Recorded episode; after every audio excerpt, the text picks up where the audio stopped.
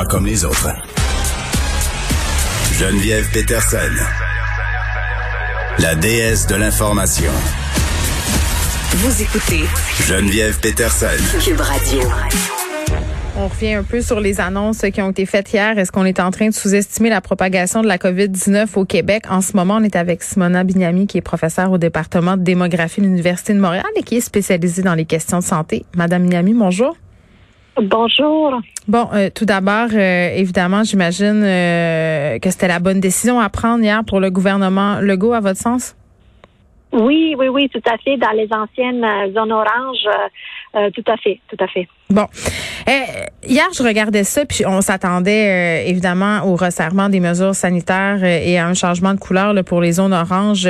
C'était très prévisible. En même temps, il y a des choses qui ont laissé dubitatives. entre autres, l'idée de ne pas revenir sur cette décision de renvoyer les secondaires 3, 4, 5 à l'école en ligne. Maintenant, les secondaires 3, 4, 5 sont en présentiel partout au Québec.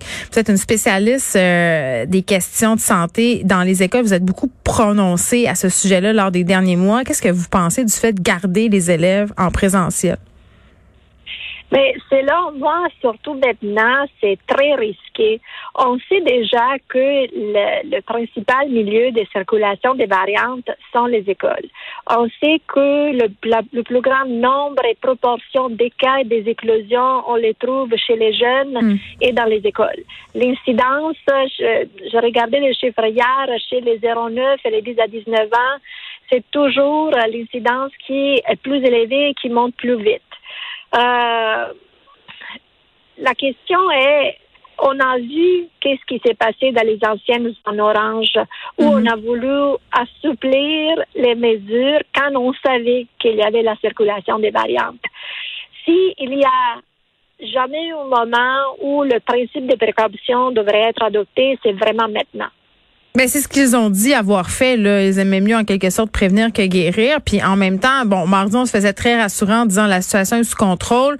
Euh, en même temps, on nous disait, bon, les cas, euh, cette semaine, on était aux alentours de 800 cas. Mardi, là, on nous disait, mais c'est pas vraiment les vrais chiffres parce que dans le fond, il nous manque des tests. Euh, ma question, c'est vraiment, est-ce que au Québec, c'est pire qu'on pense en ce moment? Est-ce que la situation est pire que les tests, les résultats? C'est quand même, aujourd'hui, on est à 1200 et quelques cas. Là. Est-ce que, dans le fond, il y en a plus? Parce qu'il y a plein de gens qui sont asymptomatiques, là, j'imagine. Mais oui, il y a des gens qui sont asymptomatiques, mais il y a deux autres facteurs qu'il faut en tenir compte. D'abord, hmm. le, le, les, les individus qui attrapent la COVID deux fois, c'est-à-dire le cas des réinfections, semble être devenue plus commune à cause des variantes, à cause, on ne sait pas exactement de quoi, mais je lisais ce matin justement un article qui indiquait comme les réinfections, les réhospitalisations des gens euh, qui ont eu la COVID sont devenues plus communes. Ça, c'est la première chose. La deuxième nouvelle que j'ai lue hier est qu'il semble qu'il y a beaucoup de gens qui, même si symptomatiques, ne font plus, ne se font plus tester. Euh, j'ai aucune idée de quelle est la proportion des gens qui se retrouvent dans cette situation. Euh, mais je pense que c'est réaliste comme euh, comme euh, comme comme nouvelle anecdotique, je dirais, parce que l'automne et l'hiver ont été longs, surtout pour les parents des enfants qui sont à l'école. Euh, on a fait passer plein de tests. Moi, mon plus petit qui qui a qui à l'école primaire a fait mhm. six tests de dépistage depuis depuis le début de l'année. Donc, je peux comprendre qu'il y a certaines personnes qui, à un moment donné, pourraient dire, OK, j'ai, j'ai peu de symptômes, peut-être cette fois-ci, je ne vais pas me faire tester. Oui, parce qu'ils sont, elles sont tannées, puis il y a moins euh, d'adhérence aux mesures. C'est d'ailleurs un risque qui est soulevé par plusieurs experts là, par rapport aux annonces euh, des derniers jours. Madame Bignami, merci. Euh, parlant de ce risque-là, le fait que les gens, à force d'avoir des informations qui peuvent paraître non cohérentes, contradictoires, se mettent à prendre des, des, libertés, à adapter des mesures, à faire des exceptions, à se dire, ben écoutez, le moi, ça fait six fois, comme disait Madame Bignami, que je vais faire tester mon enfant.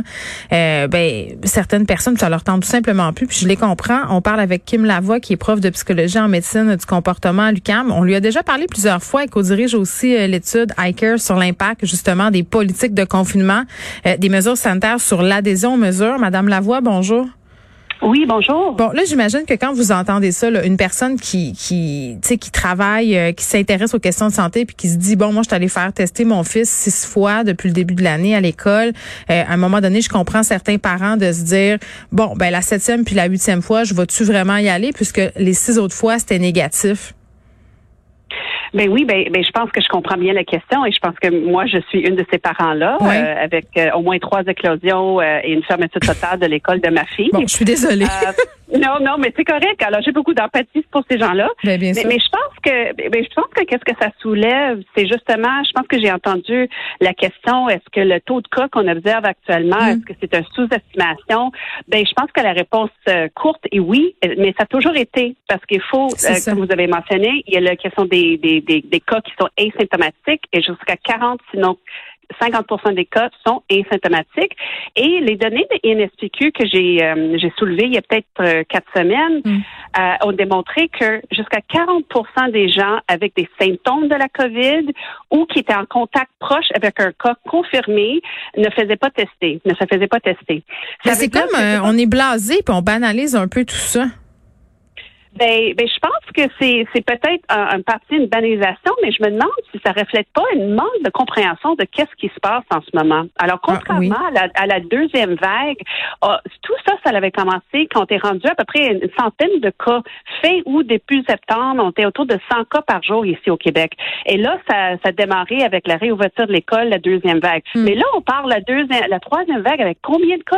1000 cas dans un contexte de, de, de, variants qui sont 11 fois plus contagieux et 50 plus mortels. C'est pas la même affaire. Alors, bien que on peut dire que les gens sont blasés. On est mêlés, euh, Madame Lavoie. Ça, c'est tellement oui. intéressant ce que vous dites parce que regardez là, tu sais quand on a commencé à parler des variants au début là, euh, ça fait même ça fait quelques mois là, c'est à peine euh, nouveau là, là. Les experts qu'ils nous disaient, c'est là, faut pas paniquer avec les variants, c'est juste plus contagieux, mais c'est pas plus dangereux. Mais là, on apprend qu'en fait, non, c'est plus dangereux. Tu sais, ça devient. Même moi, je suis plus sûre que je suis là. OK. Ben écoute, tout ce que je peux vous dire, c'est je me fie aux données scientifiques, Mais aux oui. experts scientifiques, et non, non seulement ça, mais il faut regarder, il faut surveiller qu'est-ce qui se passe ailleurs, parce que écoute, une chose qu'on a appris, c'est qu'est-ce qui se passe en Europe, Mhm. ben ça s'en vient ici dans quelques mois. tu sais. Alors, on, on voit très bien la situation avec des variants, c'est sur notre porte depuis plusieurs mois, et de Mhm. dire que c'est pas dangereux, c'est difficile de minimiser. Ah, ça, ça met très mal à l'aise parce que c'est c'est pas qu'est-ce que les données nous démontrent. Ben tellement. Et comme j'avais mentionné. allez-y, Mhm. je vous écoute, allez-y. Non, non, non, non, juste comme j'avais mentionné, ils sont effectivement plus contagieux. Et qu'est-ce que ça fait? Ouais. Ça veut dire que si on ne réussit pas à prendre le dessus, à minimiser la, la, la transmission, quand ça va être transmis, ben écoute, ça va se transmettre pas à trois personnes, mais à onze personnes et ensuite. Mm. Ben, comme on a vu un peu l'éclosion à Québec euh, dans le gym, c'est allé très, très vite.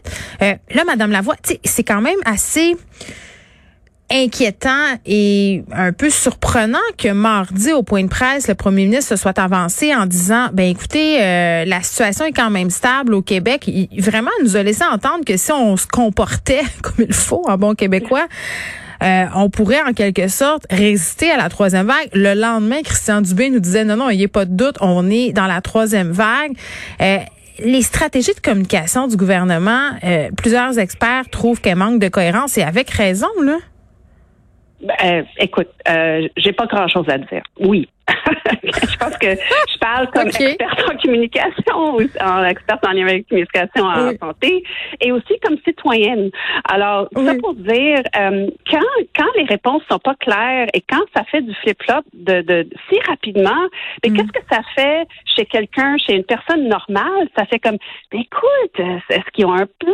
Est-ce qu'ils ils savent qu'est-ce qui s'en vient? On, on a besoin que nos, nos, nos autorités, le gouvernement nous rassurent. Au moins, Mm. on peut pas tout savoir à l'avance. La pandémie, écoute, c'est sûr qu'il y a beaucoup d'inconnus, mais il y a Mm. quand même des choses qu'on peut mettre sur place. On peut communiquer le plan. Et la seule chose qu'on sait pas, c'est à quel point on va devoir déclencher différentes réactions. Mais on dirait que depuis le début, on n'a jamais connu le plan de match c'est quoi les cibles en termes de, de, cas pour déclencher X, Y et Z réactions, mesures? on nous a dit qu'on nous dévoilerait des, des projections puis des scénarios. Là, là, je sais pas où c'est rendu tout ça. Là, je pense que ça a été un peu mis de côté avec les annonces. Mais tu sais, parlons-en de comportement, euh, Madame Lavoie, parce que là, on a d'un bar euh, Horacio Arruda qui dit que tout était prévu, euh, puis qu'en même temps, euh, on avait anticipé cette hausse de cas-là. Ça, j'ai pas de misère à le croire. Là, ça prend pas la tête à Papineau. Juste ouvrir sa TV puis regarder ce qui se passe en France pour savoir qu'est-ce qui va se passer ici, comme vous l'avez si bien dit tantôt. mais de nous dire, hey, on, vous donne un peu d'air parce que dans le fond, on le sait que vous le faites pareil, puis on le sait que c'est problématique dans les maisons.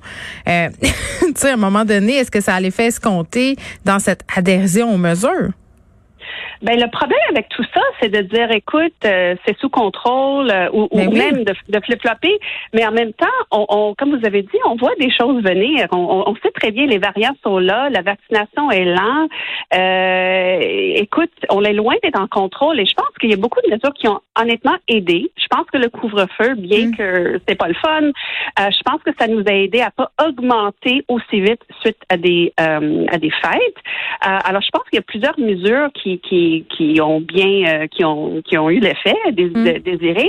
Mais quand on entend parler de, euh, de, de, de, ben, dernièrement que tout est sous contrôle et tout, quand les experts, pas juste moi là, mais des, autres experts euh, à travers du Canada disaient écoute, les variants sont là, la vaccination et tout, mm. et, et, et de renvoyer les enfants à l'école à temps plein. C'était écoute, une journée à l'autre, personne n'était prêt à ça.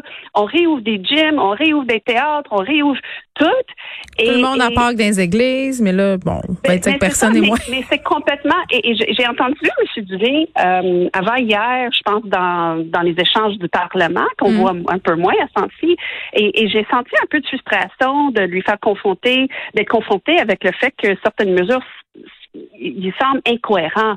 Mais justement, quand on veut réduire la propagation du virus, quand on est rendu à 1000 cas par jour et on rouvre des gyms, des, des, des, des, des, centres sportifs, des piscines, bien que je suis très empathique, je sais le, les gens sont fatigués, mais on va pas s'en sortir de tout ça euh, euh, sans, sans prendre le dessus euh, de, de, de, la transmission du virus. Puis de point. Alors, faut s'entendre sur l'objectif et on, on, on s'entend pas. Ben on s'entend pas. Puis en ce moment, euh, le fait d'avoir pointé les jeunes adultes aussi, de dire euh, que 50% d'entre eux ne suivaient pas les mesures sanitaires, est-ce que c'est suffisant pour les convaincre de les suivre ces mesures-là? Ben, c'est sûr que de pointer du doigt à, euh, à personne, c'est pas une stratégie euh, motivationnelle efficace. Ça, c'est bien connu euh, dans ma domaine, c'est sûr.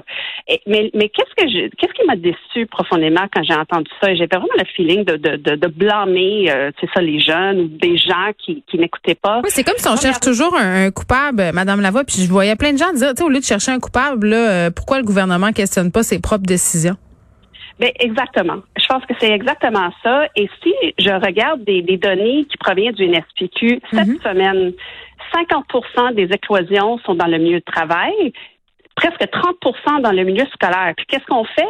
On renvoie tous les, étudiants de, secondaire euh, à l'école, puis on fait quoi de plus dans le milieu de travail? J'ai entendu hier, et j'ai comme presque tombé de ma siège, que à partir de maintenant, le masque va être obligatoire dans les milieux de travail. Je disais, ben là, c'était pas obligatoire depuis des mois.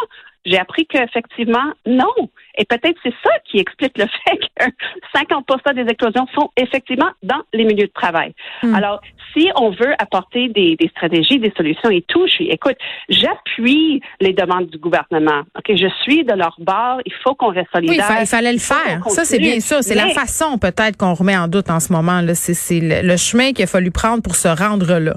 Exactement. Et c'est un peu ça que j'ai dit dans, dans l'article. Euh, il faut s'entendre comme province, comme société sur un objectif et concevoir des stratégies pour atteindre cet objectif. Mais ça, c'est intéressant. Je connais pas l'objectif et j'ai pas l'impression que c'est bien compris par la population. Ben oui, Madame Lava, vous faites euh, référence à un article du Soleil paru ce matin euh, dans lequel vous êtes cité. C'est vrai que si on avait un objectif clair de sortie de crise, puis vous m'en aviez parlé aussi la dernière fois, là, quelque chose auquel on peut se raccrocher. Euh, il me semble que ça justifierait les sacrifices qu'on est en train de faire en ce moment, là, de dire il y a pitié des infirmières, il a pitié du personnel de la santé. Je veux bien, tout le monde a pitié, puis tout le monde. mais à un moment donné, à, la fin de la journée, les gens sont tellement égoïstes, puis je m'inclus là-dedans. Là, on se dit bon ben moi je, tu sais, puis moi je veux faire mes affaires je veux voir mes mhm. amis, je veux voir ma famille. C'est normal, ça. Ça, c'est l'être humain 101, c'est normal. Dans toute sa splendeur. Oui, mais en même temps, c'est parce qu'on n'a pas fait une assez bonne job hmm. de montrer aux gens comment vos sacrifices portent fruit. On a posé la question à, à tous nos, nos, répondants dans notre étude à laquelle vous l'avez mentionné. On a plus que 85 000 répondants à travers du monde, dans presque 200 pays. Hmm. On avait posé la question, qu'est-ce qui va vous motiver le plus à, à, hmm. écouter les consignes sanitaires dans votre pays? Et dans tous les dans tous les pays au monde, je vous jure, c'était la suivante. Dites-moi comment mes sacrifices portent fruit. Dites-moi comment. C'est le c'est pavlovien, c'est le renforcement positif. Je veux dire, ça fonctionne ben depuis toujours. Ben oui. Et, tout ce qu'on vit maintenant, depuis un an, c'est un peu l'impression qu'on fait une tonne de sacrifices, puis on a des promesses que si, euh, tu sais, croyez-nous, croyez-nous, euh, il faut faire, il faut être solidaire et tout, mm. mais où est le récompense? C'est quoi l'objectif? On est proche ou pas? Promettez-moi des bonbons. c'est ce qu'on veut. Exactement. Kim Lavoie. Merci beaucoup. C'est toujours un grand plaisir euh, de vous parler. C'est toujours très intéressant. Il faut pas lâcher. Il faut pas lâcher. Professeur, merci. Professeur de psychologie en médecine du comportement à l'UQAM. C'est important, l'alarme a sonné. On doit pas faire de petites exceptions. Faut suivre les règles à la lettre.